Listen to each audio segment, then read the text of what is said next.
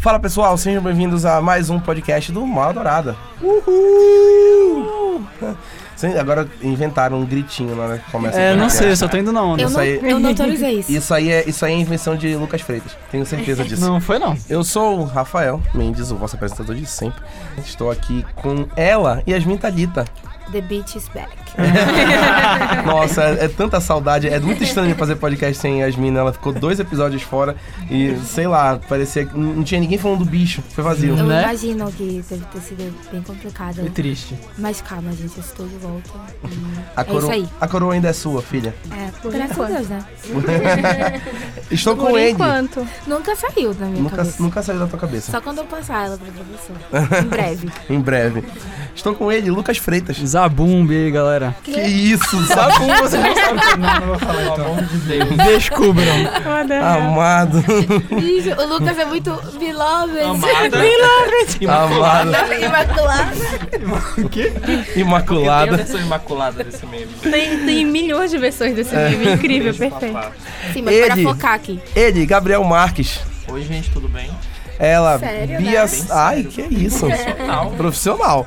Ela, Bia Santos. E aí, galera? E ela, Maiara Coelho. Oi, gente. Pessoal, hoje é aquele em que a gente fala de representatividade negra. A gente tá com muita gente hoje aqui no podcast e é pra bater um super papo sobre as produções de filmes e séries que mais exaltam a cultura negra e dão representatividade negra aos personagens e aos atores em geral. Por isso que eu trouxe toda essa equipe. E tem a Maiara, inclusive, uma convidada especial que ela é produtora da websérie Pretas, que a gente vai falar ainda hoje sobre a websérie. E vamos começar o nosso bate-papo falando, obviamente, a gente começa sempre por filmes, então a gente vai começar por filmes, já começando com um filme que é um pouquinho fraco, Pantera Negra, né? Nossa, isso Médio, médio, ninguém médio. gosta desse filme. Eu, te- eu, eu, sempre dou um, eu sempre dou um jeito de falar de Pantera Negra toda vez que eu faço um podcast, porque é tipo falar de Homem-Aranha no Aranha Verso, que a gente Tá também vai errado, falar tá hoje. errado. E não tá errado. Isso aí eu, é, eu herdei de Yasmin Thalita. Yasmin Thalita, tudo ela mete um verso no meio. É. Ou então, Anitta. É, o- é do Maladrado Verso. Uma Com certeza. do verso. Pantera Negra, a gente sabe da importância que Pantera Negra tem por ser um filme muito marcante, tem personagens legais, todo mundo virou fã do Pantera Negra, mas Pantera Negra ele vai muito além disso por- pela representatividade negra que ele traz. É a coisa mais importante que tem. Foi o primeiro filme de super-herói que teve um elenco majoritariamente negro. A gente tem dois brancos no elenco, que é o Andy Serkis, que é o Ulysses Klaue, e o Martin Freeman, que faz o Everett Ross. Dois brancos. O resto é tudo negro. Do herói ao vilão. Ué, o a não tá lá? Oh, o Buck é Ah, mas pós-crédito, é, né? mas é assim, dois segundos de, tena. Mas ele tá lá. É, mas ele tá lá, ok. Esqueci do Sebastian, Sebastian Stan. Ok, também tá. Então são três, mas a estatística mantém-se a mesma. certeza. E é muito interessante, as pessoas podem parar pra pensar, ah, mas pô, tem muito filme aí que tem elenco negro também total e não tô vendo vocês falarem. É verdade, mas o Pantera Negra, ele tem visibilidade. É um filme de super-herói. Foi um movimento, né, gente? Acho que não foi só um simples filme de herói. Como, considerando que é um filme de super-herói que tem essa visibilidade, que teve muita bilheteria, é isso que é o importante. Ter um filme com todo o marketing que envolve, porque afinal de contas é um filme do Marvel Studios, então ele tem marketing imenso e massivo. E aí acaba com todo o marketing que tem, tem um filme com é, um elenco majoritariamente negro, é um negócio especial e que não é um negócio frequente. É algo muito raro no cinema. É, e vem nessa onda mesmo de uma exaltação, porque a gente já teve filmes, como o Raul falou, que eram feitos por negros, mas eu acho que nunca teve um filme que era de totalmente matriz africana, sabe? Pegasse toda a cultura africana, que é o berço do mundo, todo mundo sabe, e trouxesse pra isso. É muito legal ver as particularidades, que todo mundo acha que, sei lá, tu tá dentro da, da África e tu vai ser igual a todos. Mas não, cada tribo, cada região da África tem sua particularidade. É uma exaltação toda diferente, até dentro da, da região de Wakanda, que tem várias tribos dentro de Wakanda. E cada uma se veste diferente, uns têm uma tonalidade mais verde, outros são mais brutos, maiores. Tem outros que, sei lá, são melhores na luta. Então tem toda uma particularidade. Sem contar a estética de como Wakanda foi construída. Porque ao mesmo tempo que tá lá, tudo intocado, as florestas, os lagos, ainda tem a parte de tecnologia que é uma parte, eu diria até um pouco afropunk, sabe? E tipo assim, é muito legal. E sem contar os trajes e to- ninguém era igual ali. E eu lembro que eu vi uma entrevista da Letitia Wright, que é a Shuri, que ela dizia que a importância das personagens estarem de trança, porque todo mundo lá antes da colonização de tudo usava trança e usava o cabelo do jeito que quisesse. Então era muito importante pra ela ver as personagens também de trança e não de cabelo é, algo do tipo. Manter essa ancestralidade da galera e é muito importante, sabe? Se contar que Pantera Negra foi o filme que eu acho que ele quebrou muitos paradigmas, né? Eu acho que tudo isso tem também a ver com a importância de ter uma produção negra, né? Porque não adianta tu fazer um, um filme que os personagens são negros, conta a história de pessoas negras, mas a produção não é negra, tu nunca vai conseguir sacar essas peculiaridades, essas coisas mínimas no filme que fazem toda a diferença, né, para as pessoas e aí o filme fica mais rico, né? Dá uma melhorada. E eu acho que essa riqueza também a gente tem que exaltar no trabalho do figurino, né? Sim, com certeza. Que foi um, todo um estudo das comunidades da África, dos povos africanos e cada. E voltado para futurismo Voltado, também, né? Que tá é. tipo em alta agora. É, foi um trabalho assim incrível. É, o, o Pantera Negra ganhou três Oscars. É, melhor, melhor trilha sonora, melhor figurino, e melhor design de produção. Foram três Oscars que ganhou e foi indicado a outros quatro, incluindo o melhor filme. Foi o primeiro filme de super-herói a ser indicado ao Oscar de melhor filme. Também E no Globo de Ouro, né? Foi indicado também. Foi indicado a melhor filme de drama no Globo de Ouro. É uma vitória imensa. É, a gente teve filmes que já tinham desbravado aqui e ali, por exemplo, Logan já tinha sido indicado a melhor roteiro, os pró o próprio Os Incríveis, o Heath Ledger já tinha ganhado o Oscar, o Deadpool já tinha, ti- já tinha sido indicado no Globo de Ouro, mas ver um filme chegar, tipo, na categoria de melhor filme, que é a categoria mais almejada, mais difícil de, de se chegar em um filme de super-herói, especialmente o filme de super-herói negro, foi espetacular. Porque os eles sempre ficaram à margem, assim, do- dos efeitos especiais, né? A gente sempre ficava sempre naquela categoria ali e eu acho que... Categoria técnica, efeito Técnica, especial, é, maquiagem, sempre, design é. de produção. Sempre ficava ali, nunca tinha chegado na- nas categorias principais. A, a própria trilha sonora nunca tinha chegado, que é uma categoria difícil de se chegar. E ele chegou e ganhou. É. Isso é muito especial. Até porque a trilha sonora de Pantera Negra ela é toda criada também em cima da, da cultura africana. Os tambores, todo o ritmo que é usado pra compor a trilha sonora é espetacular. E eu acho que, além disso, a, a aceitação do público por, tipo, desse filme foi tremenda. Tipo, virou um filme de referência, realmente. Tanto que a maioria dos jogadores da NBA começou a, a, nessa época, fazer reverências de Wakanda. Todo mundo, hoje em dia, faz essas reverências e tal. E o mais legal disso é que as crianças, sabe? Porque eu acho que muitas crianças americanas ou de todo mundo que são negras nunca tinham um, um personagem que elas pudessem se identificar. Porque quando a gente vai ver filme de herói, a gente normalmente vai ver o quê? Que são heróis brancos, que eles moram em grandes capitais e tal. E quando tu chega, tu vai ver um herói negro. Todo mundo que tá no filme é negro. E, tipo, tem essa identificação, sabe? Quando eles, quando eles crescerem, eles querem ser que nem o Pantera Negra. Uma coisa que eu também gostei é porque todos os super-heróis têm a mesma coisa, salvar o mundo, Aka, Estados Unidos. E o Wakanda não, tipo, é uma coisa a par dos Estados Unidos. É um herói que não, não tá nem aí pros Estados Unidos e tá vendo o, re- o resto da população mesmo em si. E eu acho que isso é muito importante. Porque aí quando a gente pensa em super-herói, tá, ele é super-herói de quem? Do mundo ou dos Estados Unidos, sabe? É muito ruim. É, e é bem legal porque a própria história do Pantera Negra, ela é ela tem uma base na questão da cultura negra, na motivação entre a irmandade negra, que é a motivação do vilão, que é o Killmonger, que é um vilão é a parte, é considerado um dos melhores vilões do universo Marvel, entra num, num, num panteão junto com o Loki e o Thanos, e ele entra nesse panteão por causa da motivação que Às o- vezes a gente que o- em alguns pontos até concorda até com concorda, ele, né? da motivação Assim, que, o, que o Monger tem de, de, de ir e querer tomar o controle de Wakanda, porque ele simplesmente quer abrir o país pra proteger os negros que estão ao redor do mundo. Porque ele acha incorreto o Wakanda se fechar com a tecnologia e não proteger os outros irmãos, que é o questionamento que o próprio T'Challa faz num certo ponto do filme. E é muito interessante essa motivação diferenciada de não querer dominar o mundo, não querer proteger os Estados Unidos. É da cultura negra onde no que tá envolto o Pantera Negra. Pra mim, a única coisa de errada que o Killmonger realmente fez nesse filme foi ter matado aquela namorada dele. Tirando isso, tava É, certo. que inclusive é uma atriz brasileira, aquela, aquela mulher. Tirando isso, tudo certo. Todas as informações eu tava olhando. Ele é aquele tá tipo errado. de vilão que é impossível não gostar. tudo. Sim. Aquela cena Até final, aquela cena final que ele fala que ele Sim. prefere ser jogado, é, é, do, se jogar do mar, né, junto com os.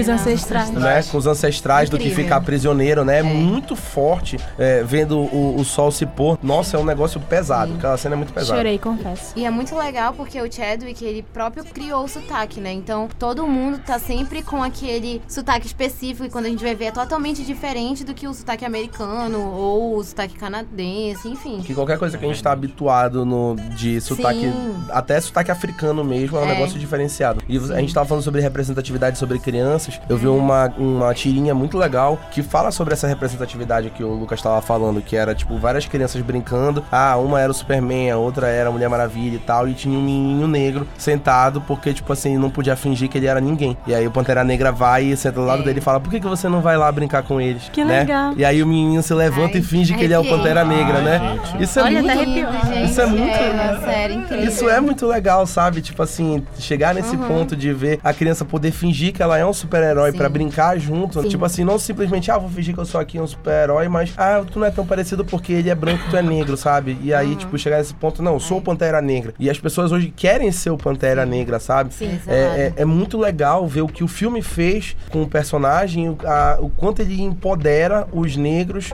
as crianças negras principalmente, Sim. que é o que a gente mais se preocupa, né? Com a gente, é com o que vem depois. E Verdade. isso é, é muito especial. E como a gente já falou do, da, da saudação, todo mundo faz. Teve uma hora que até o Chadwick Boseman já tava cansado de fazer, porque todo mundo... todo- Ele toda- tava tipo é. Wakanda sometimes. É.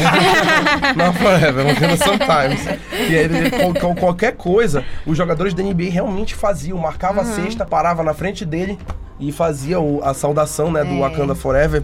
Cara, isso é, isso é representatividade. É, é, não tinha outro filme pra gente começar falando a não ser esse. Queria falar de outro personagem que também tem muito a ver. O fim de Star Wars. Sim. Porque Star Wars é uma saga predominantemente branca.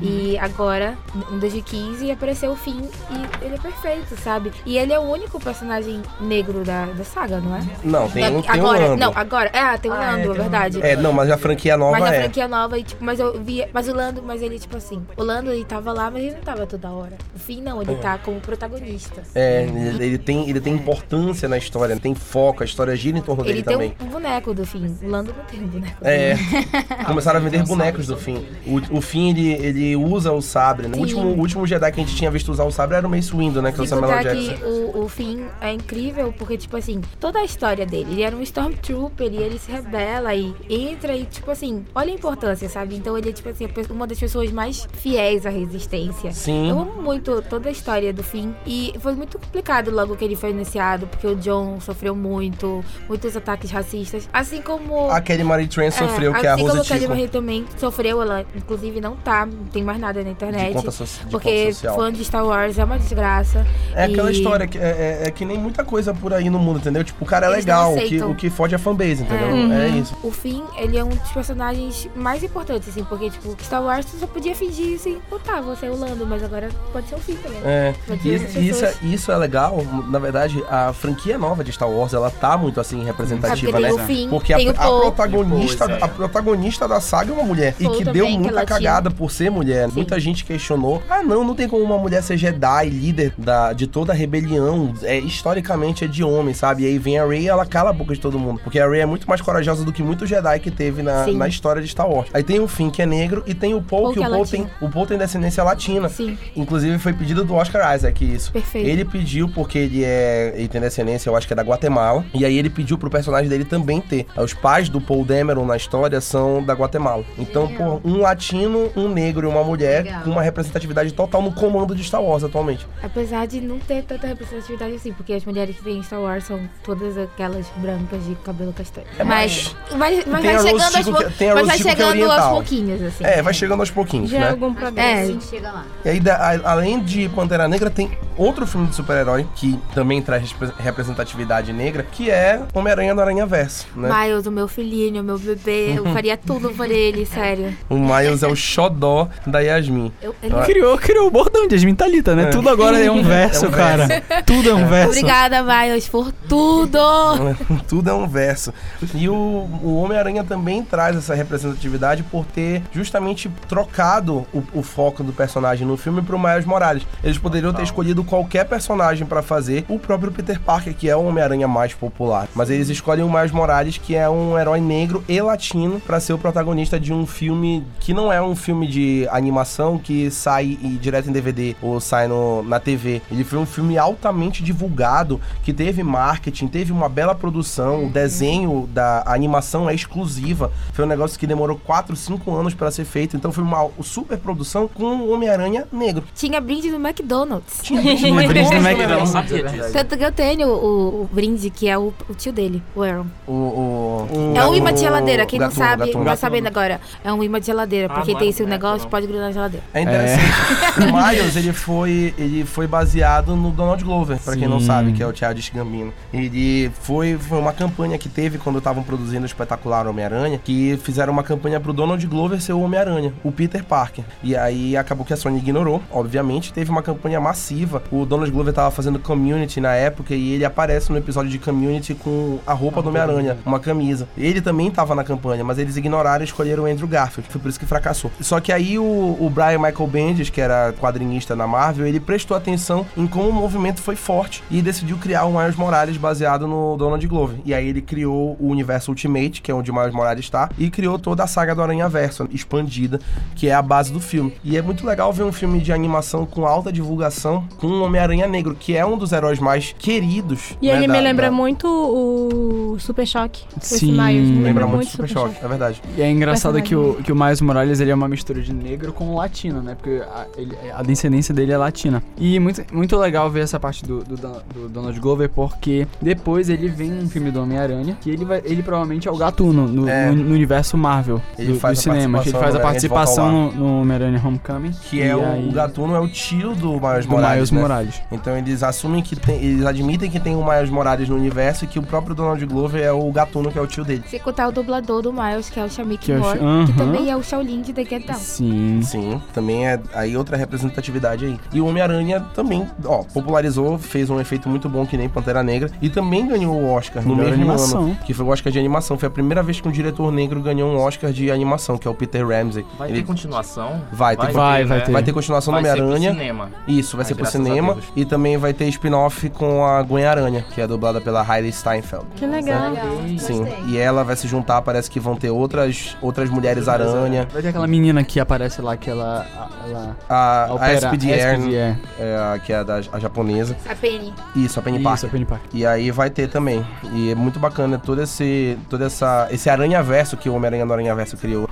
É bem, bem legal. Foi a, foi, a gente sentia, tava sentindo saudade da Sony ter uma mão boa com o Homem-Aranha. Porque a última vez que a Sony tinha acertado com o Homem-Aranha foi no Homem-Aranha 2, 2004. Tudo. né? Mais de 10 anos atrás. Depois o Homem-Aranha 3 foi só ladeira abaixo. Aí voltou pra Marvel. É bem, bem legal. Tá investindo no Miles Morales é tudo que a gente queria. Principalmente a Yasmin. Sem contar a trilha sonora também. Sim, foi é. Nossa, sim. Outra Nossa. coisa muito importante. Tem Não. música do Post Malone, especialmente quando o Shamik canta no filme. Perfeito. Não come, eu começo o filme. Uma coisa É. que eu gosto muito é também das transições de cenas de Homem-Aranha, sabe? Aqueles efeitos de glitch, Sim. assim, são De- perfeitos. é. E, e, tipo assim, imagina quantas crianças, quantos meninos estavam assistindo é, Homem-Aranha no Aranha Verso e viam, sabe assim, viam no Miley, no Miley já, no Miles, Millie.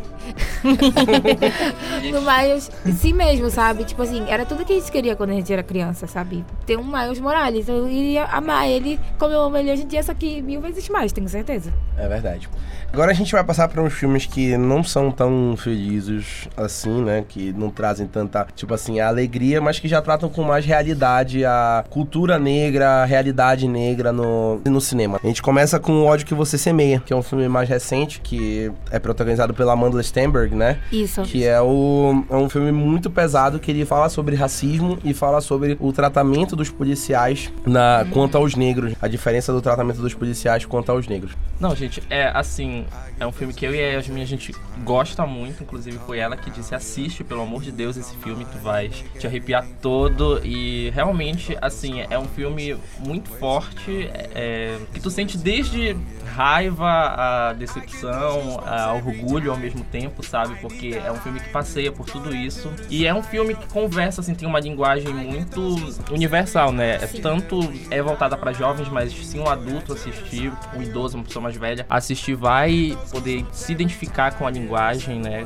É, conta a história da Star e ela vive em dois mundos paralelos, né? Ela mora num bairro é, majoritariamente negro, que é marginalizado, é perigoso, é comandado pelo tráfico, tem um traficante lá que comanda tudo. É Anthony Mack o nome dele? O É, o ator, né? né? Eu só esqueci o nome do, do traficante. E ela vive em dois mundos paralelos, porque a- os pais dela, como uma forma de segurança, né, para ela e para os outros dois irmãos irmãos dela, eles matricularam ela, eles numa escola particular de brancos, que fica num bairro de classe média alta, né? Como uma forma de proteger eles do mundo das drogas, do crime, enfim. E a Star, quando ela tá no bairro dela, negro, né? Ela é a Star, ela é quem ela é, ela é da cultura dela, mas quando ela tá lá na escola, ela tem que ser, como ela mesma diz em algumas cenas, né? Que ela tem que ser menos agressiva, que ela tem que fingir que ela concorda com tudo que eles falam. Quando eles usam gírias negras achando que é legal, ela tem que sorrir e fingir que tá tudo ok. Mas esse não é o foco do filme, né? Ele gira em torno mesmo do racismo que um dos personagens que é amigo dela sofre em relação a uma abordagem policial. É, o amigo dela acaba não se preocupando muito com a situação em que eles estão envolvidos ali, né? O policial já trata eles de uma forma rude e a Star desde muito nova, e isso o filme retrata logo desde o começo, ela foi ensinada pelo pai de que quando ela fosse abordada por um policial, ela tinha que colocar as mãos aonde ele, eles pudessem ver, ou seja, em cima do volante ali do, daquela parte do balcão do carro, enfim. Foi isso que ela fez durante a abordagem e o amigo dela levou assim de uma forma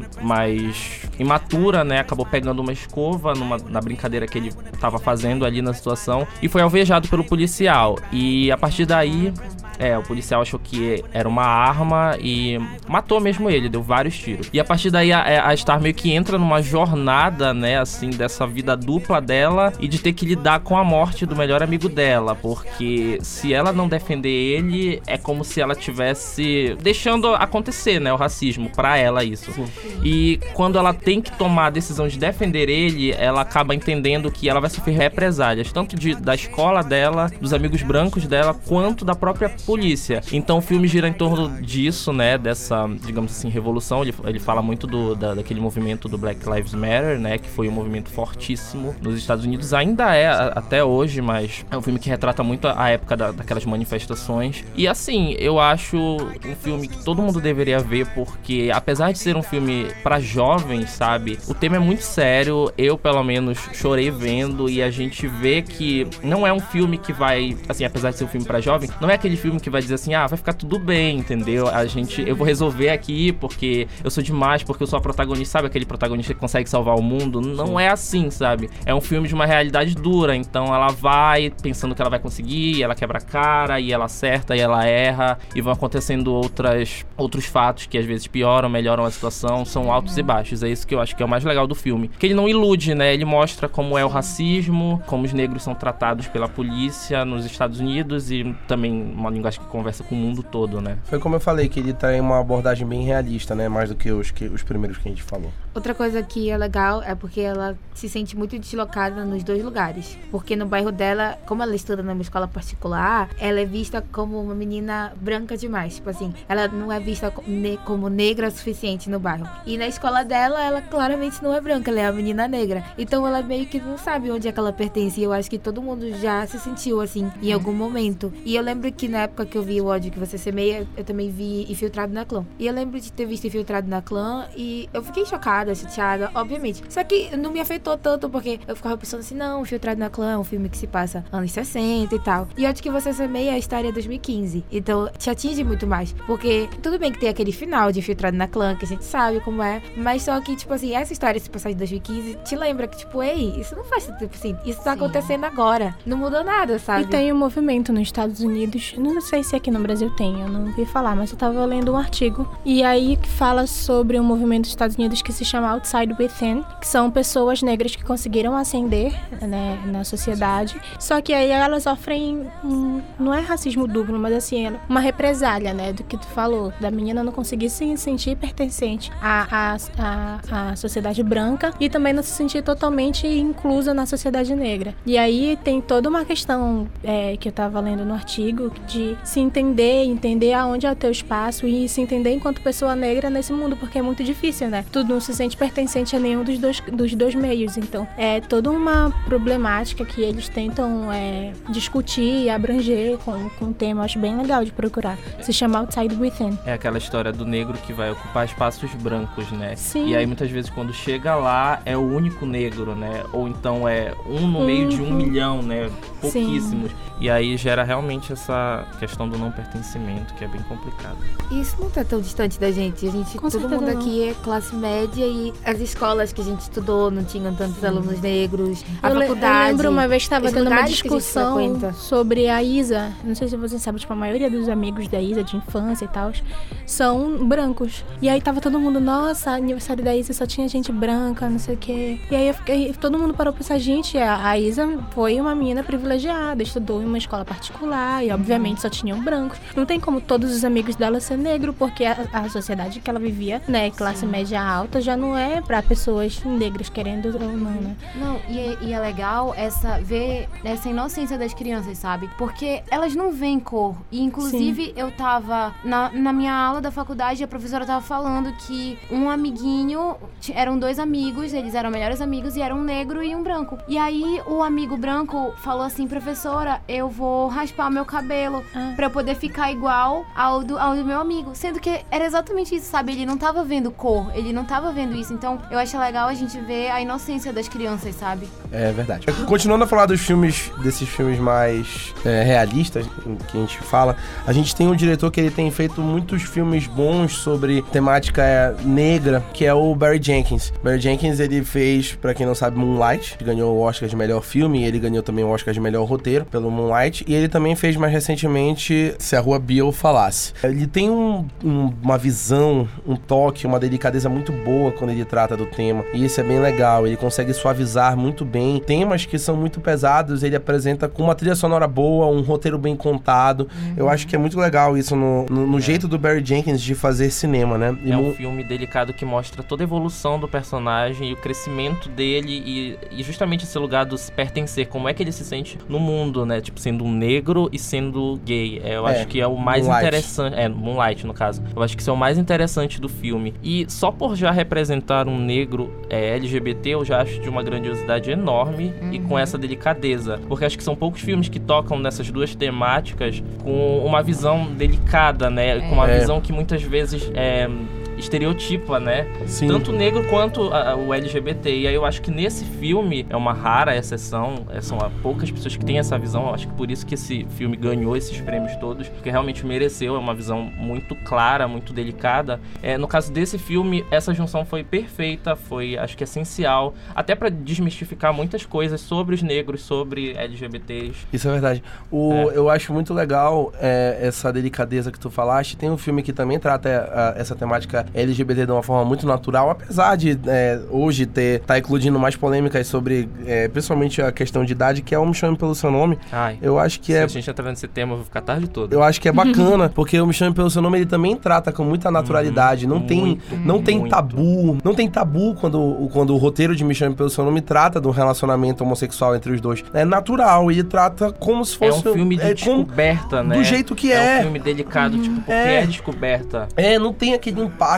de, ai meu Deus, eu tô me descobrindo homossexual. Não tem isso. É É, é normal, legal, como é é, de verdade, é. entendeu? Tratado sem tabu. É bem legal. E o Moonlight ele também trata desse jeito. Que o menino descobre que ele gosta de homens. É, nossa, é, É sem estereotipação. sem estereotipação. Eu acho que são dois filmes que a gente entra, no caso de Me Chama Pelo Seu Nome e Moonlight, que a gente entra na cabeça dos dois personagens e a gente vê a confusão que tá ali, né? Por exemplo, no caso do Hélio, a gente vê que ele tem 17 anos e a gente vê que ele é imaturo É. em vários pontos. E E, gente- aí que tá tudo bem ele ser imaturo, ele só tem 17 anos. E no caso de Moonlight, a gente vê É. isso também. E aí, o- o que eu acho a muito. gente acompanha o, geral, é, realmente o crescimento deles e a maturidade deles com o tempo pra entender o que eles estão sentindo. E o que eu acho muito legal é que é, é, o fato deles serem homossexuais não é uma problemática do filme. Não. É tipo só um detalhe. É, é- é- é só. Assim, é um pano de fundo, é, é um pano de né? fundo. pro que vai É a acontecer depois. É, é só a orientação É. sexual do personagem. Mas não é a problemática do filme, nem em Moonlight, nem no Me Chame Pelo Seu Nome. Isso eu acho fantástico, essa naturalidade.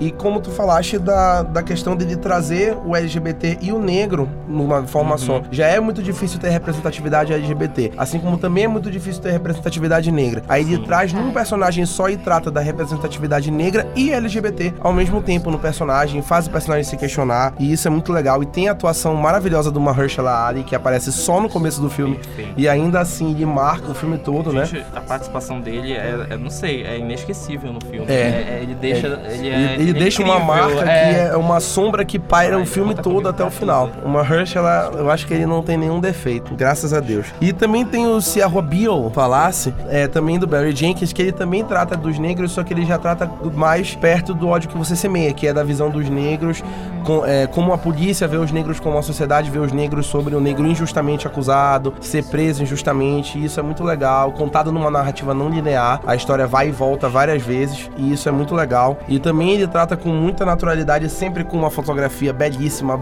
close-ups legais. É bacana como ele também faz questão de emergir em bairros negros, com atores negros, mesmo que pouco conhecidos, mas ele faz questão de usar atores negros, contar histórias negras, e isso é muito legal, a representatividade que o Barry Jenkins traz no- nos filmes dele. Pra quem não lembra, o Moonlight foi o que protagonizou a famosa confusão do Oscar, né? 2017, que foi a troca do La La Land, que anunciaram o La La Land como vencedor do melhor filme e trocaram, que é, deram a- o envelope errado. Foi chocante. Foi chocante. Eu lembro com carinho desse dia. Icônico. Icônico. Outro diretor que tá fazendo história com o cinema é o Jordan Peele. Jordan Peele, ele é um gênio.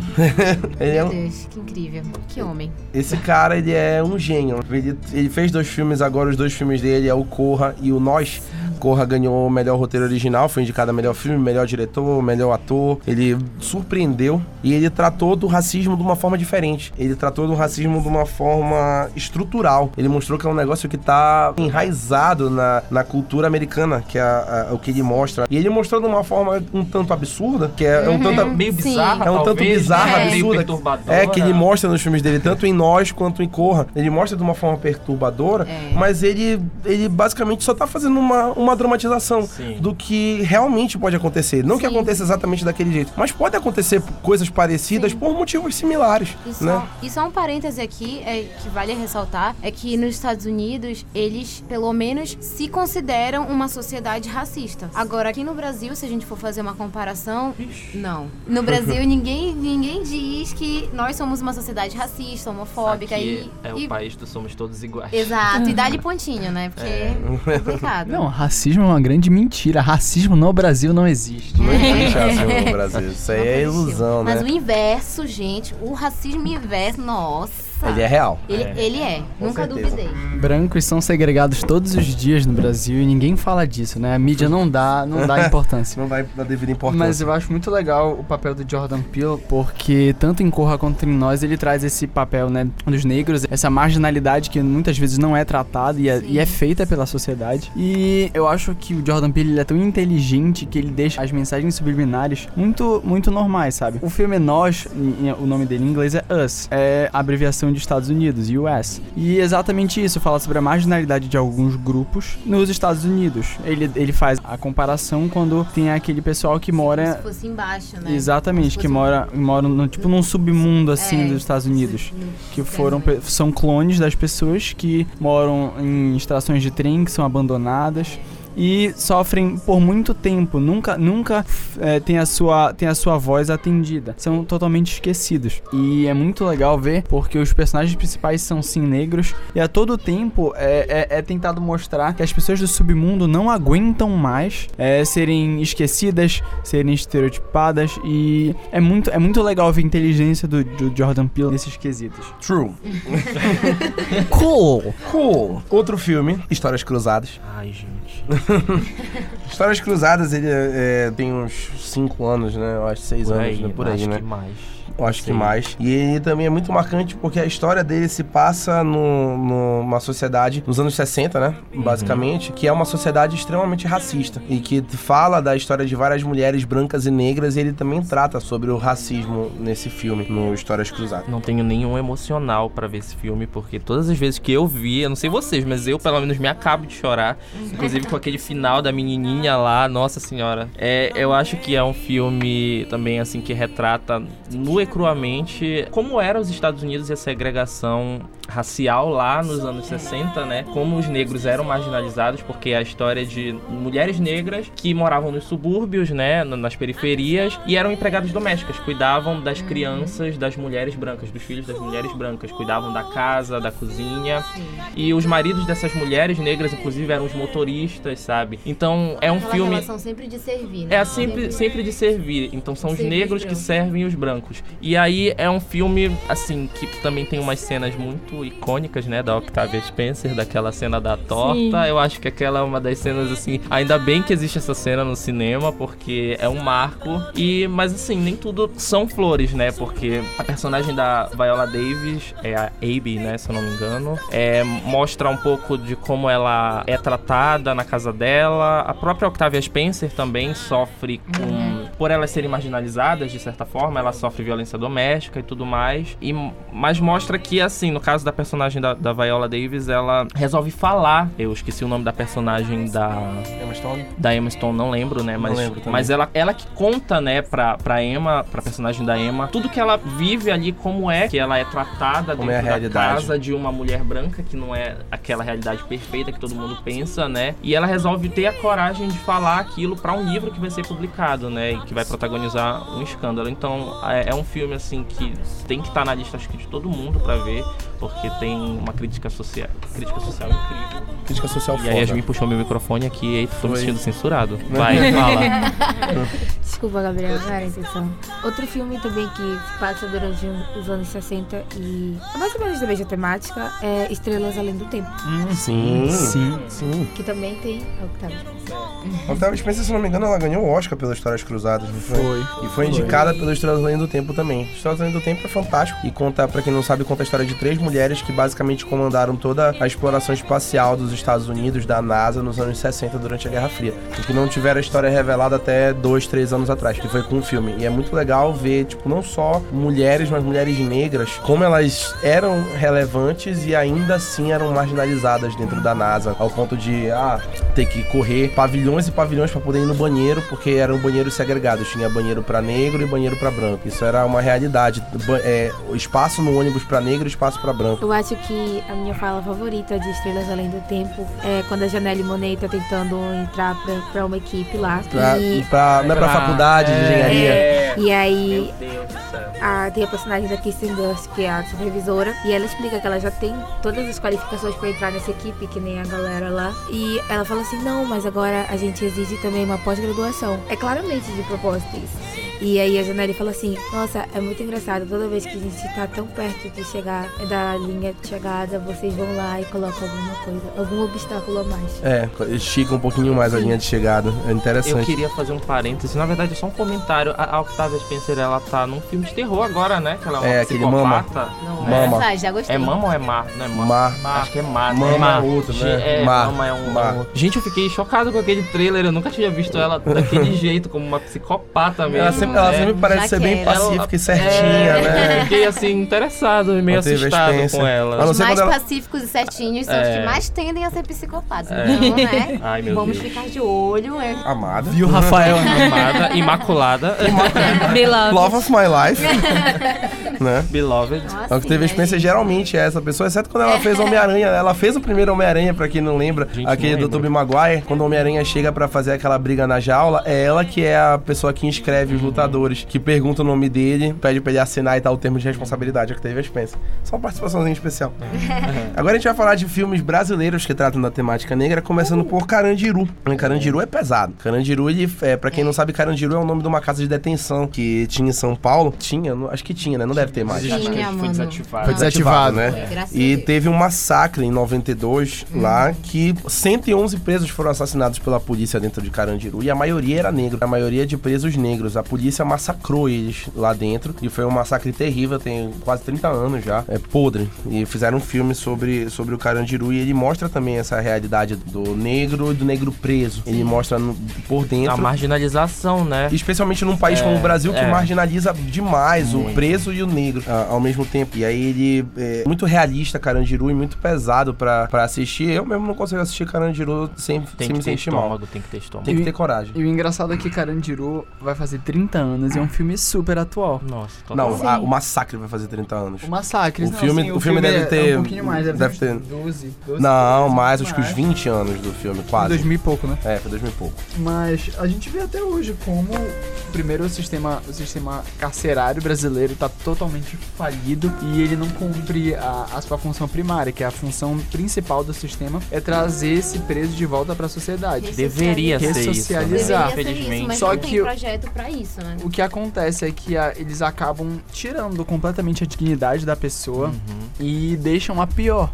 Normalmente a pessoa que entra, o preso que entra, ele sai completamente mais contaminado pelo sistema do que quando ele entrou. E o índice de reincidência que eu já procurei sobre chega a 80%, 70%. Então é uma coisa assim alarmante que precisa ser feito algo, né? É, com muito tempo, né? Não é de ontem. É. Além de Carandiru, tem Opaió, que é filme, série. É, já foi série na Globo, já foi filme produzido pela Globo Filmes, que é com o Lázaro Ramos. Perfeito. Que é. Perfeito. Ai. Que é. mo- Mostra a realidade do negro na Bahia. O negro baiano. É esse que mostra o, o Opaió. Com uma E ele- pitada de humor, né? pitada Mas de- crítica, crítica não fica muito atrás, né? Não, ele critica bastante, né? Tem aquela cena icônica que é a do, que é a do Wagner Moura, né? Que ele tá falando. O, o Lucas vai. que ele vai- fala, que ele, ele chega com o. Wagner Moura. Ah, não. É a releitura calma, né? mas mas é, é uma cena que me choca muito. Toda vez eu falo, acho que isso pra todo mundo, que é uma Sim. cena que mais me choca Tu fala. da, da história É, do realmente. da história do, do cinema sobre negros, porque Wagner Moura chega lá pra buscar uns carrinhos que ele encomendou com Lázaro e aí ele quer pegar os carrinhos sem pagar. E o Lázaro fala: "Não, tu só vai sair daqui com os carrinhos se tu pagares". Ele fala: "Não, não tu tá fazendo isso porque tu é negro". Negro, ele começa a repetir várias vezes que o Lázaro Ramos é negro. E aí passa um tempinho o Lázaro olha pra ele e fala assim: "Não, é verdade, eu sou negro, mas a gente não sangra da mesma forma que vocês sangram. Quando vocês dão um tiro na gente, a gente não morre, a gente não tem olhos que nem vocês, a gente não tem as mesmas doenças. Então eu acho que quantas vezes a gente não é segregado sem perceber, quantas vezes a gente não é tentado, é tentado a levar como se a gente fosse o, o- o culpado pelo nosso próprio racismo, sabe? Como se a gente sofresse e a gente ainda fosse o culpado por isso. E é tão, é tão legal ver esse contexto que o Apaíó traz, porque é uma coisa na Bahia e é cheio, é- tem essa questão de negros, eu acho, acho muito incrível. Falou e disse. Eu tô só, eu tô só bordando. Rafael, e- assim. o Rafael, cada, cada comentário bom. ele finaliza com bordão. Tô adorando. Entendi. Ok. Ele é um apresentador de sitcom, na verdade. Check, check. Check, falou disso. Eu tô, eu tô vivo numa sitcom. É isso. É, além de Opa e Ó, tem Cidade de Deus. Cidade de Deus é o filme mais popular do Brasil ao redor do mundo. Por, pela realidade que Cidade de Deus trata da favela da- do Rio de Janeiro, que, obviamente, é predominantemente negra. E Cidade de Deus foi aclamado, foi indicado ao Oscar de melhor diretor e, e outros Oscars de ca- categoria técnica também. Isso foi bem legal. E ele fala muito sobre a realidade do tráfico na favela, sobre o envolvimento dos moradores da, da favela de Cidade de Deus no tráfico. E predominantemente negro, é, é a maioria negros, né, no Cidade de Deus. E é bem legal porque os atores não eram atores profissionais na época da Cidade de Deus. Ele tirou a galera toda da favela mesmo da Cidade de Deus, que tava na realidade que ele tava retratando, né? O Fernando Meirelles, o diretor, escolheu atores da realidade que tava retratando e tirou eles de lá com a própria experiência deles. Eles fizeram um filme e atuaram. Isso foi bem legal. E alguns realmente eram traficantes, aviãozinhos e tal. Então eu acho que eu acho que Cidade de Deus ele consegue mostrar certinho como ele mostra de dentro, né? Como ocorre todo o esquema do tráfico, como as crianças já são levadas desde crianças pra esse caminho porque não tem outro caminho. As pessoas falam tanto que na sociedade a gente tem que dar mais espaço para as pessoas que são negras, que são pobres, mas elas próprias tiram. A gente não tem oportunidade de ascender, porque a própria sociedade não deixa a gente ascender, sabe? É verdade. Um personagem mais marcante de Cidade de Deus é o icônico Dadinho, né? Dadinho não, Zé Pequeno. Zé Pequeno. Né? Não vai falar Dadinho perto do cara. vai falar Dadinho perto Meu dele. nome é Zé Pequeno. né? É icônica essa cena. Pra fechar essa parte de filme, tem A Gente Se Vê Ontem, que é um, A gente colocou esse filme de bônus, que ele é uma produção da Netflix e do Spike Lee. É, o nosso vencedor do Oscar de melhor roteiro, mais recente. Ele faz esse filme que ele também trata sobre cultura negra. Os dois protagonistas são negros, correto, Yasmin? É verdade. É, esse filme, na verdade, ele é um filme de ficção científica científica. Eu comecei a ver porque a sinopse parecia uma coisa. Eu comecei a ver, tipo assim, hum, ficção científica, vou ver. Aí de repente começou tudo a ficar muito triste. Eu fiquei. eu não tava chorando por isso, eu tava me sentindo um pouco enganada. Porque a sinopse fala assim: ah, são dois jovens prodígios que conseguem fazer uma máquina do tempo. E eles são dois adolescentes negros. E é muito, muito legal, sabe? Isso, porque não tem muita essa representatividade de jovens nerds, assim, negros, sabe? E aí eu comecei a ver. E aí, só que na sinopse dizia que alguma coisa ia acontecer e ia mudar o rumo da vida deles. Aí eu pensei, ah, vai ver algo tipo de volta pro futuro, não sei, né? Algo desse tipo. Aí é isso que eu comecei a ver o vídeo, o, o filme, e era completamente diferente. Eu fiquei, eu não tô acreditando nisso. Aí feel, eu não sei, enganada, mas ao mesmo tempo é muito legal também porque eles moram em um bairro que tem uma influência caribenha muito grande. A família deles é caribenha e toca as músicas. O maior conflito deles durante esse filme é a mesma história do ódio que você semeia, de é, violência policial. E o irmão da protagonista acaba sendo morto por um policial. E ela meio que tem que tomar essa decisão de voltar no tempo pra Salvar pra, ele. pra salvar ele. Só que toda vez que ela tenta, alguma outra coisa acontece, né? E aí ela não sabe muito bem que decisão tomar, porque outras vidas são impactadas por isso. O final do filme é muito, é muito chocante, porque tu pensa assim, não acredito, nada tá dando certo, como é que vai acontecer? Ela vai arranjar um jeito? E o Com final do filme. Spoilers. Não, não vou falar já. O final do filme. e aí o filme acaba, e tu fica, mas e aí? Eu quero saber, eu quero saber. E tu não sabe. É meio que incerto, assim, deixaram esse negócio, tipo, meio que a vida, sabe? Porque É a vida. que- É meio que a é, vida. Meio que a vida, de verdade, porque Os mistérios da vida. tu, tu fica pensando assim, ai, porque sempre tem aquele ápice do filme que a gente sabe que alguma coisa vai se resolver pro mal ou pro bem, mas nesse filme não teve. E eu acho que essa era a intenção deles mesmo. Entendi. Legal. A gente continua naquele pique aqui, né? Naquela pegada de jogador. É, no 12. Agora a gente vai falar sobre séries que são voltadas pra representatividade negra. E a gente já começa falando da websérie Pretas. A gente tem, obviamente, uma convidada aqui hoje, que é a Mayara que a gente trouxe, que ela é produtora da, da websérie Pretas. E ela vai falar um pouquinho pra gente, pra quem não conhece, ela vai falar um pouquinho sobre a websérie que aí é muito importante pro tema que a gente tá falando. A websérie Pretas, ela é uma websérie que vista para protagonizar a história das mulheres negras, assim. O racismo que tá na nossa sociedade, só que ele, ele não é sempre uma coisa só, né? O racismo, ele se, pelo menos no Brasil, ele é nivelado, né? Tem tipos de racismo que tu nem percebe que é racismo. Então, a, a gente tenta mostrar essa, essa realidade da mulher preta, né? Da vivência da mulher preta, com vários nichos de mulheres, porque não existe só uma, existe um, principalmente mulheres negras, né? Tem aquela mulher negra que é clara e ela tem um tipo de racismo que ela sofre. A mulher negra de pele retinta, ela sofre um tipo de racismo também, e assim, etc. E a gente tenta passar por todas essas nuances das vivências das mulheres pretas. São seis personagens em nove episódios, e eles são incríveis, estão todos disponíveis no YouTube, são rapidinhos, são uma websérie, tipo, tem cinco a 10 minutos, alguns, né, tem mais. E é, é uma história bem levezinha, assim, pra quem quer é, entender um pouco da realidade negra. Eu acho que é até bom pra quem não entende muito, né, de como é esse processo, de o que o negro sente realmente. Porque a gente visa uma coisa mais visual ao invés do falado, né, de dizer isso é racismo. As pessoas já entendem que aquilo está sendo um, um tipo de racismo, né. E aí a gente produziu essa série, assim, com baixo custo, porque a gente queria fazer isso. Foi um projeto do, do Lucas Moraga, que ele estava na faculdade, o projeto de TCC dele foi sobre a representatividade negra no cinema e ele percebeu que quando se trata de mulheres negras protagonistas, era tipo menos de 0%, era 0,0 alguma coisa, sabe? E aí ele se indignou com isso e, e decidiu, cara, a gente tem que fazer alguma coisa. E aí ele conversou com outros amigos, chamou uma galera e eu acho que o importante também nisso é que muitas pessoas perguntam como é que a gente combate o racismo, como é que a gente pode combater o racismo, principalmente aqui no Brasil. Eu acho que é justamente isso. Ele viu uma porta, uma brecha para falar sobre um assunto, para discutir esse assunto e ele não ficou calado. Apesar de não ser é, uma peculiaridade dele, né, por ele ser um homem negro e não uma mulher, ele chamou uma- um monte de galera, falou: olha, vocês querem produzir? Chamou roteiristas pretas, a maioria da equipe, eu acho que mais de 80% da equipe é de mulheres negras. Então ele chamou toda essa equipe e falou: olha, tá aqui, tem essa proposta, vamos fazer. E a gente não tinha recursos, né? Então foi todo mundo doando um pouquinho de cada.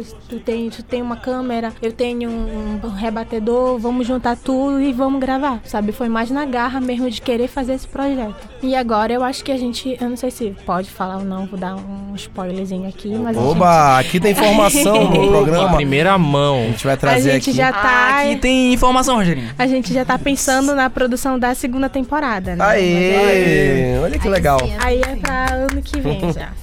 Que bom. É, é muito importante produções assim, especialmente porque é uma produção local. Então aí a gente, além de valorizar a cena local, que a gente sempre fala, né, no Twitter, valoriza a cena local. E aí, além de valorizar a cena local, a gente também. your A gente também tá valorizando a, a visibilidade negra, a visibilidade de mulheres negras, a visibilidade de produtores negros. Isso é. Sim. Isso é sem preço, É né? uma forma de empoderar, né? Sim. Com certeza, e apoio, porque assim, é muito difícil. O, o audiovisual tem uma panelinha, né? Tu vê essas produções de Hollywood, tu não imagina o quanto é difícil tu chegar a ser uma produção. Até na Netflix é difícil Exatamente. chegar. 3% demorou 10 anos pra chegar na Netflix. Especialmente com as barreiras que a gente já Sim. tem naturalmente impostas a, a pessoas como nós, né? E aí, quando tem uma produção, assim, eu acho que, nossa, né? Eu, eu gosto muito de ver essas coisas quando a gente faz uma coisa boa. Nossa, uma série paraense é boa, uma série brasileira aqui é boa.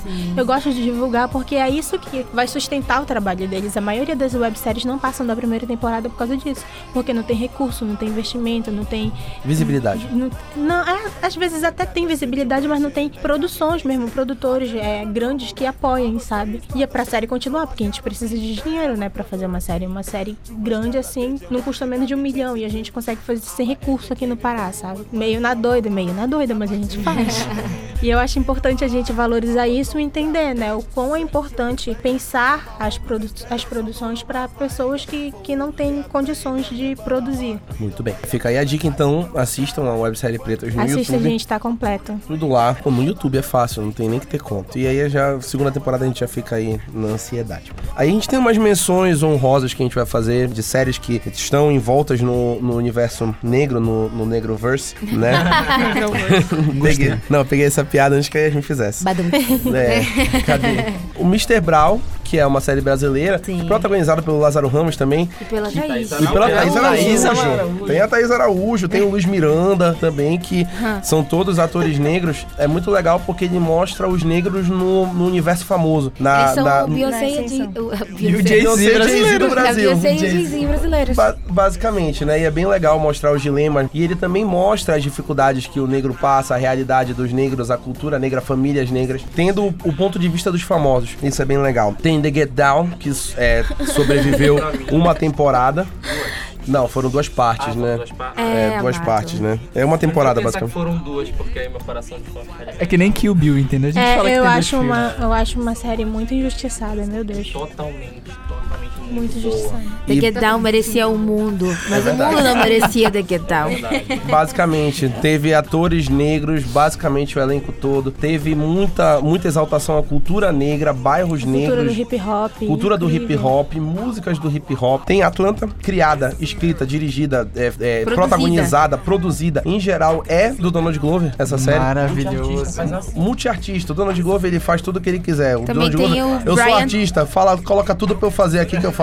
O Donald Também Glover é o o Tarantino negro. Meu É, Deus, deixa eu falar. Quando eu, vejo, quando eu vejo essas pessoas, normalmente eu vejo elas como pessoas muito chatas, muito virginianas. Por exemplo, Beyoncé. Beyoncé faz a maioria das coisas no, no- no show dela porque ela é meio icônica. Tipo, ai não, tá muito ruim, deixa que eu Ela faço. tem toque. Ai não, tá faltando coisa, deixa que eu faço.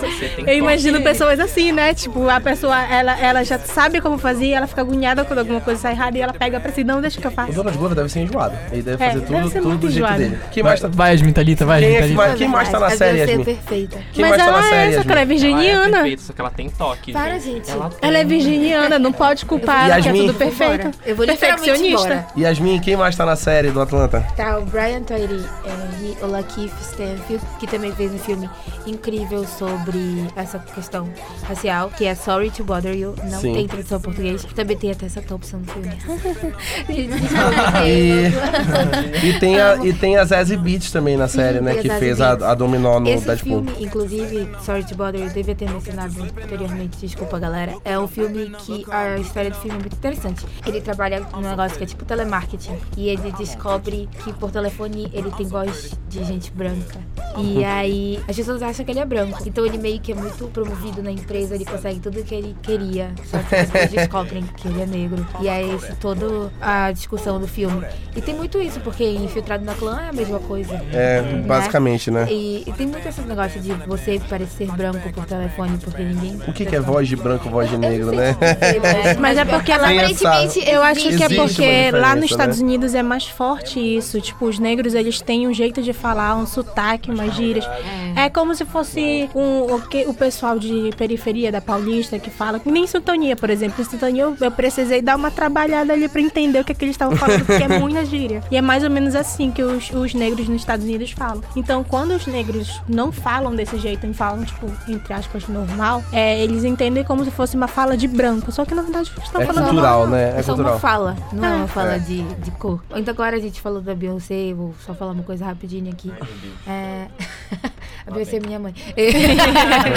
Sempre sobre, sempre sobre. É, não, é porque é, eu lembro de uma declaração que o pai dela fez recentemente, falando que se a Beyoncé fosse negra retinta, ela não seria tão famosa, ela não Com estaria onde ela certeza. está. E é verdade mesmo, sabe? Porque a gente sabe que ainda, além do racismo ainda tem o colorismo, que, são, que é também o, o racismo ele tá literalmente todo canto e tem vários níveis. E isso influencia muito. É verdade. É, além, da, além dessas séries que a gente falou agora, tem Blackish. Blackish explora uma família negra de classe média nos Estados Unidos. Tem até spin-off No subúrbio branco. no Subúrbio Branco. É bem interessante. É o Anthony Anderson, que é o protagonista, e tem a, a A Tracy. Ellis Ross. Isso. E é legal porque eles, os empregos deles não é nada estereotipado. Tipo, o Anthony, ele é publicitário, a Tracy é médica, os filhos são todos de médias altíssimas. Inclusive, tem uma temporada que um dos filhos deles, o Júnior, ele decide. Ele meio que é suspenso da escola particular que eles estudam. E ele vai estudar numa escola pública. E os pais ficam aterrorizados. Porque eles estudaram em escola pública. Eles ficam tipo assim: não, mas o meu filhinho ele não tá preparado. E aí ele chega, eles aterrorizam o menino, basicamente. E aí ele chega na escola pública e ele tá tipo, era de toca, tranquilo. De e aí ele decide que ele nunca mais quer voltar pra escola particular, que ele vai ficar na pública porque ele meio que se encontrou lá. É E interessante. É interessante, porque eles querem a todo custo, assim, meio que proteger as crianças pra não passar coisas que eles já passaram. E eu acho que muitos pais de nós, eles querem fazer a mesma coisa, porque é, eles sempre querem proteger os seus filhos. Principalmente as crianças negras, porque apesar de todos nós aqui sermos classe média, ainda todo mundo ainda tá sujeito a isso. Sim, já então- passamos por isso várias vezes. é, então isso eu acho que é uma preocupação mil que pais negros têm mil vezes mais com os filhos do que os outros pais. Com certeza. Tem também Empire, que já mostra o universo de produtores negros no meio da música, que é o Terence Howard e a Taraji P. Henson, são os Lions. Bem legal. E o Juicy Smollett, que estava no centro do escândalo. Isso, que tava no centro do escândalo, né, o Justice Smollett. Tem as visões da Raven, que foi a primeira... Que foi a primeira série da Disney com uma protagonista negra, que é a Raven Simonet. E, pô, icônica as visões da Ai, Raven, né? Teve até um spin-off, né? Que foi o. Corey Corey na Corey Casa Branca e teve a continuação que foi a Casa da Raven, Casa da Raven. Recentemente. Melhor série da Disney, gente. E tem How to Get Away with Murder, que agora tá indo pra temporada final. Graças a Deus. Graças a Deus, não. Não, depois que Não. mataram o Wes, amado, acabou Não, aquela peraí, série. pô. A série Amém. melhorou Depois depois que o Wes depois morreu. da segunda temporada ficou ruim. Na verdade, Não, eu o acho que a série se perdeu totalmente e o Wes não tem nada a ver com O Wes, o Wes era o que empacava. O Wes eu não, não é aguentava. Eu, eu não suportava. Quem não gosta do Wes é racista. E o Gente, How to Get gente. Away, credo. E o How to, o How to Get Away with Murder é marcado por ter dado um papel icônico pra Viola Davis. A Viola Davis é lembrada eternamente Ela como Ana um Lise. Emmy por esse E ela ganhou um Emmy. Ela foi a primeira negra a ganhar o Emmy de melhor atriz. E ela deu aquele discurso icônico que ela falou que o que separa as mulheres brancas das negras no mundo do entretenimento são as oportunidades. Que é isso. Nada. Não, não, Não podia estar mais né? certo, E né? isso serve pra vida também. Isso serve pra vida também. Tem essa série que é Kenan e Kel, que é uma série muito, muito famosa, que mostra o Kenan e o Kel, Jura? que são dois meninos negros. E, tipo, fala sobre isso. Fala, muitos, muitos episódios falam sobre o racismo que eles sofrem. Então eu acho uma série muito legal, porque tem um estilo meio de ser uma peça teatral no começo. Tipo, eles apresentam o que vai acontecer no episódio e tal. É uma série que deve ser lembrada. Com certeza. Eu E tam- controlo as crianças também. Eu, para as crianças, que Nossa, também eu tem uma, que também tem uma família, pre- uma família negra De e- classe média. de classe média. É a E também tem Super Choque. Super Choque, que é importante porque é um herói negro na animação, que era da DC.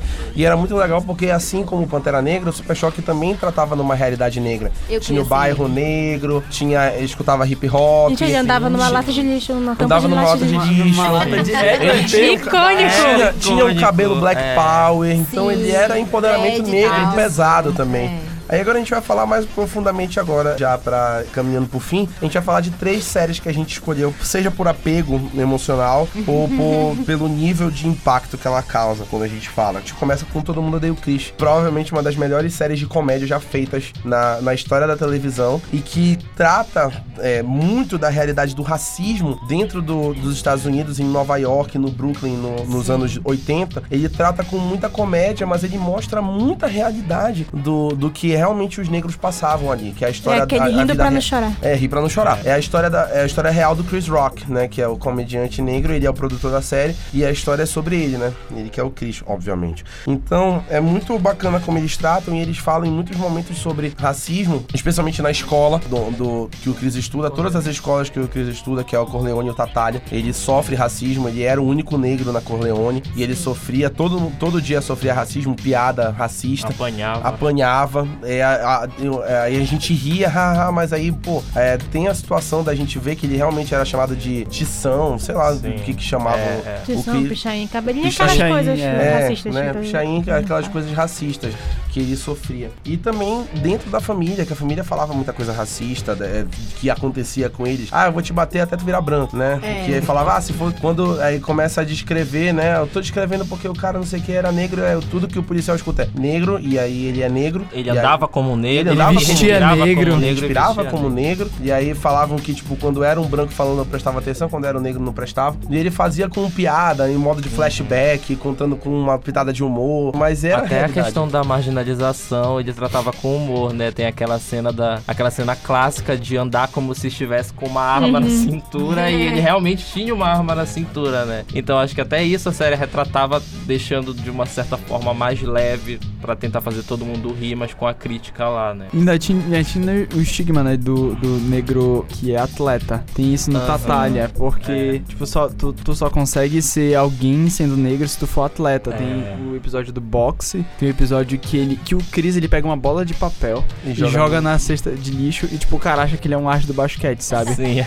E, Próximo LeBron James. Próximo LeBron James. Não, Nem próximo Michael tinha, Jordan. era o Michael Jordan. Próximo LeBron Michael tinha Jordan. na época. E tipo assim, é um, um negócio que tu fica, cara, isso não tem nada a ver, sabe?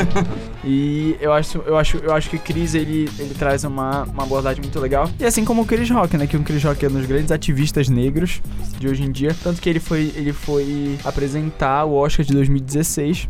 E ele criticou veementemente a academia por não ter é, negros em, em posições muito altas na premiação. Foram os dois anos do Oscar que não teve nenhum Não teve. indicado é, negro nas categorias de atuação. Foi em 2015 e 2016. E aí ele criticou que era o movimento Oscar So Oscar White. So White. E depois ele falou que ele nunca mais ia apresentar o, o Oscar de novo. E tanto que chamaram ele pra apresentar ano passado e ele não quis. Ele não É. vai mais fazer. E não vamos fazer. É, é interessante. Não precisa disso. Ele não precisa disso. O marido dele, o pai dele tem dois empregos. Ele tem dois empregos, né? O Julius, ele é um personagem icônico.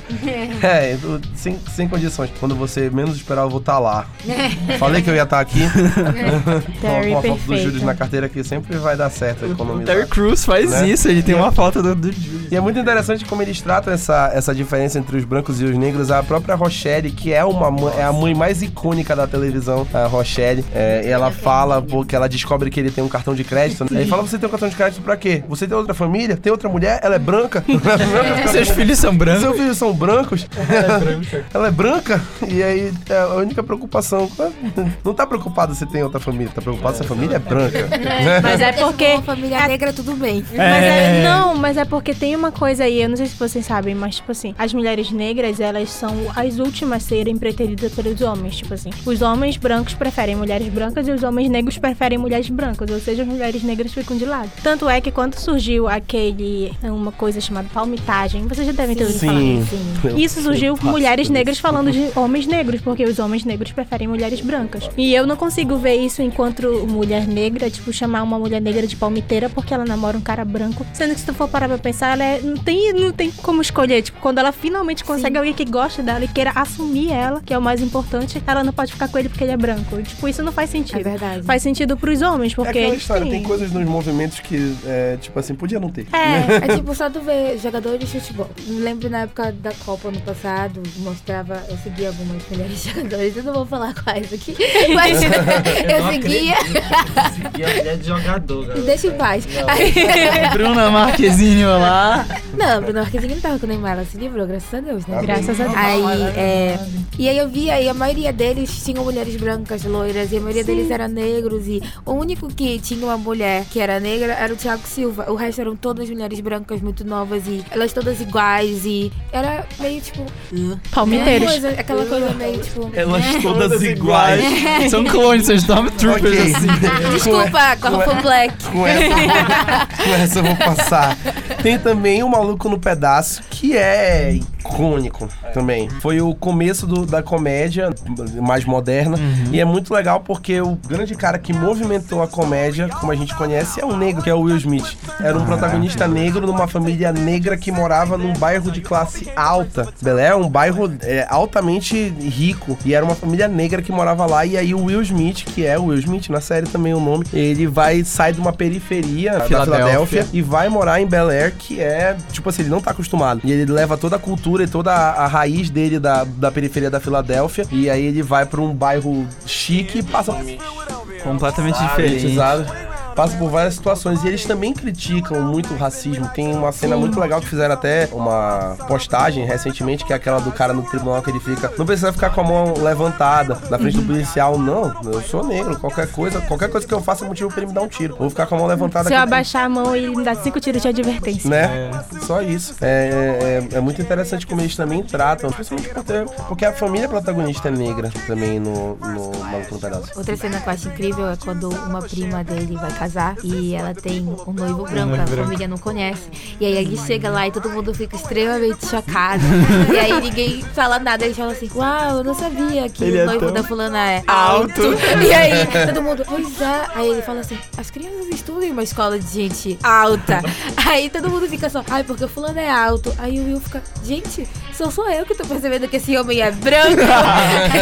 fica chocado e fica tipo assim, vão embora, sabe? E é tipo assim, é, é muito bacana ver essa ironização, porque isso acontece com qualquer pessoa negra que namora uma pessoa branca. Chega isso, tem esse choque. Então foi bacana eles fazerem o inverso, sabe? Uhum. E isso foi muito legal porque ajudou a popularizar a carreira do Will Smith totalmente. O Will Smith não seria nada sem um maluco no pedaço. E é, chegou a níveis que um ator negro é, ja- é, jamais chegaria, tipo, é, nem nos nossos sonhos. O Will Smith é um, um dos melhores atores que tem em atividade. Ele, ele é altamente rentável. Ter ele no filme é, é sinônimo de que o filme vai ser um sucesso de bilheteria. Menos Esquadrão Suicida. No mínimo, não. O Esquadrão Suicida ganhou dinheiro. É verdade. Entendeu? Sucesso de bilheteria.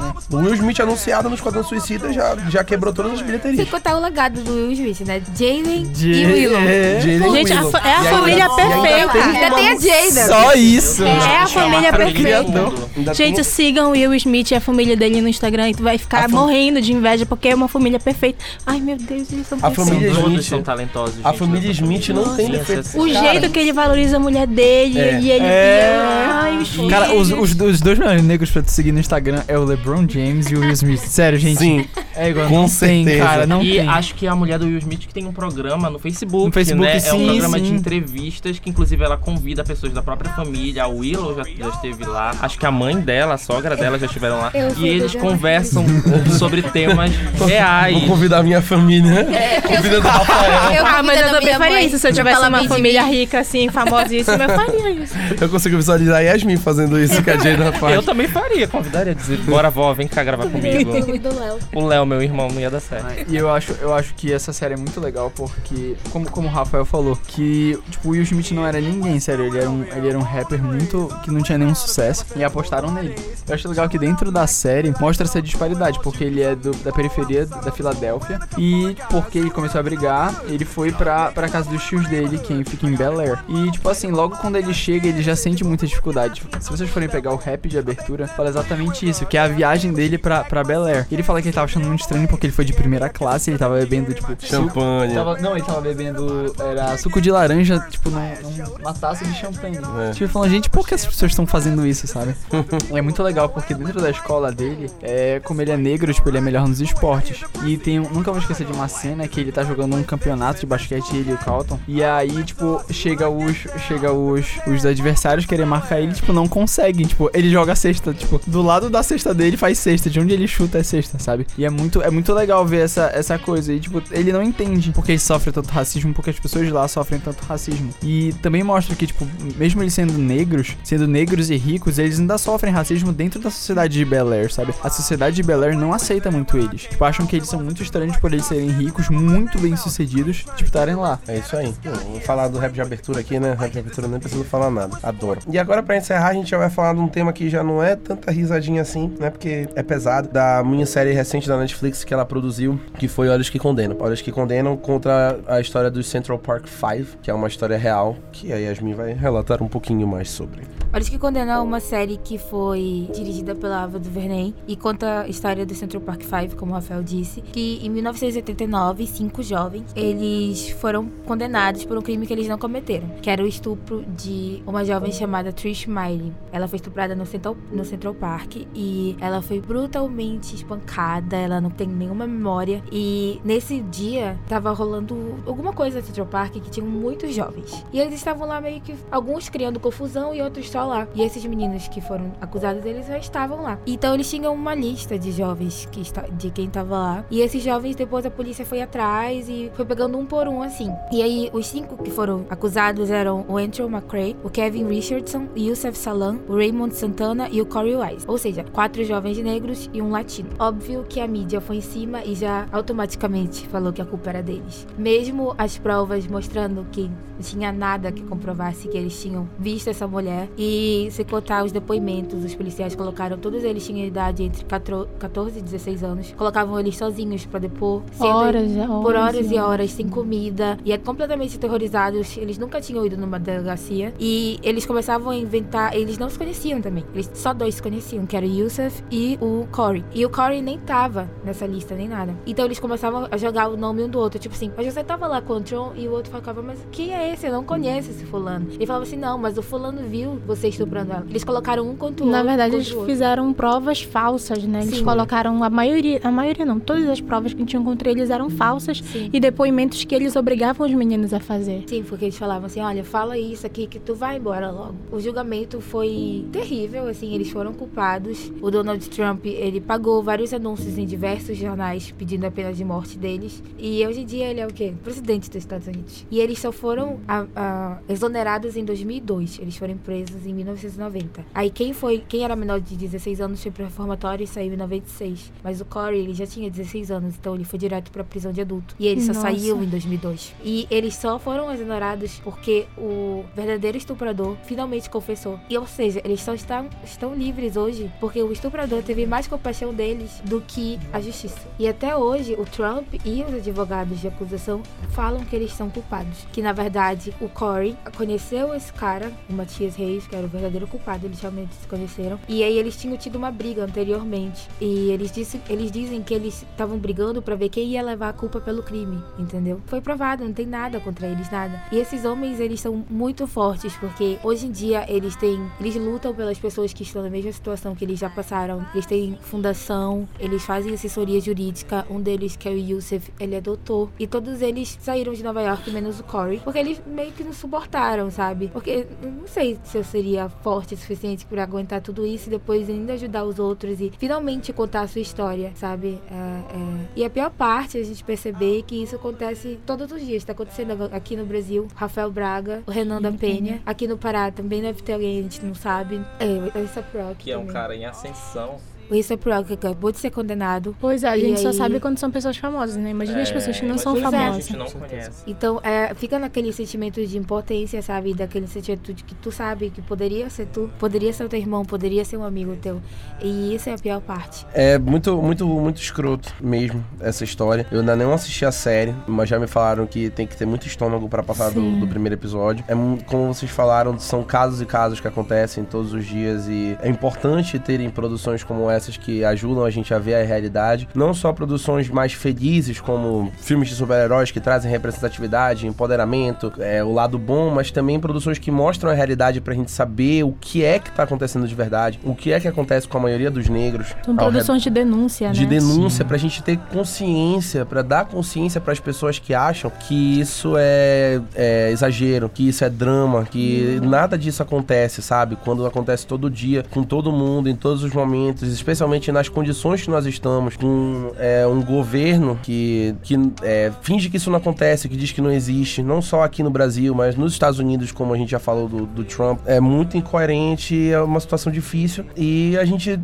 tem que aproveitar os espaços que a gente tem pra falar. É por isso que a gente faz, por isso que a gente tá fazendo esse, esse tema, que é pra falar sobre isso, que é pra falar sobre os filmes, que é pra trazer os filmes e as séries, que é justamente pra gente, porque a gente tem que aproveitar os espaços e falar mesmo. E eu acho que realmente, se a gente quer um dia acabar com o racismo, se a gente quer deixar isso uma, uma luta e não ter vergonha disso, eu acho que a gente tem que falar. Não importa se tu tens um espaço maior ou se a gente não tem espaço, a gente tem que falar e tentar deixar isso o mais abrangente possível, porque só dessa forma a gente vai conseguir vencer. Que eu acho que esse é um dos, ma dos males mais tenebrosos que a gente tem, sabe? Porque isso não é, isso não é parâmetro pra nada, isso não diferencia a gente em nada e uma construção social que surgiu fez com que todo mundo se separasse. Até hoje a gente vê, sei lá, muito muito tempo depois da escravidão já ter acabado, a gente ainda vê os reflexos dela que provavelmente nunca vão sair de uma sociedade, entendeu? Então a gente tem que lutar pra, com todas as formas, seja ela no meio artístico ou em todos os outros meios pra tentar tirar essa, esse, esse grande mal.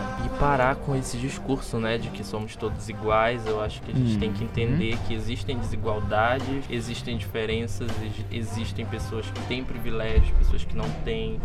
Eh, negros que têm privilégios e usam os seus locais de fala para puxar outras, outras pessoas negras, né, para abrir espaço também. Brancos que muitas vezes também eh, entram nessa luta, né, que não basta só dizer eu não sou racista, a gente tem que combater o racismo. Mas não pode tomar lugar de fala. Não, não pode tomar lugar de fala, claro. Mas assim, acho que ajudar, né, apoiar e discutir sobre isso no seu meio, no seu espaço, eu acho já fundamental. Eu acho também que o discurso deveria ser somos todos diferentes. Porque cada pessoa tem sua particularidade, sabe? Tanto as pessoas com, defi- com alguma deficiência, com, quanto as pessoas que não têm deficiência, os negros. Então, cada pessoa tem sua particularidade. Então, acho que o discurso deveria ser esse, somos todos diferentes. Hoje em dia, nenhuma pessoa branca viva é responsável por todos esses males que a escravidão nos causou. Mas todas as pessoas negras que vivas, elas ainda estão sofrendo tudo isso que ocorreu na época da escravidão. Então agora é dever dessas pessoas nos ajudar a, a combater isso, nos ajudar a ascender e ter uma sociedade que seja minimamente igualitária. E é isso, eu queria agradecer a, a essa equipe que veio aqui hoje é, colaborar nesse programa, nesse episódio que é muito especial, muito importante para todos nós que estamos aqui. E como eu falei sobre o espaço, a gente tem que aproveitar os espaços. E eu queria agradecer todo mundo que tá aqui colaborando, a Yasmin, o Lucas, que, enfim, é, são família. Muito obrigado por estarem aqui. De nada. De nada.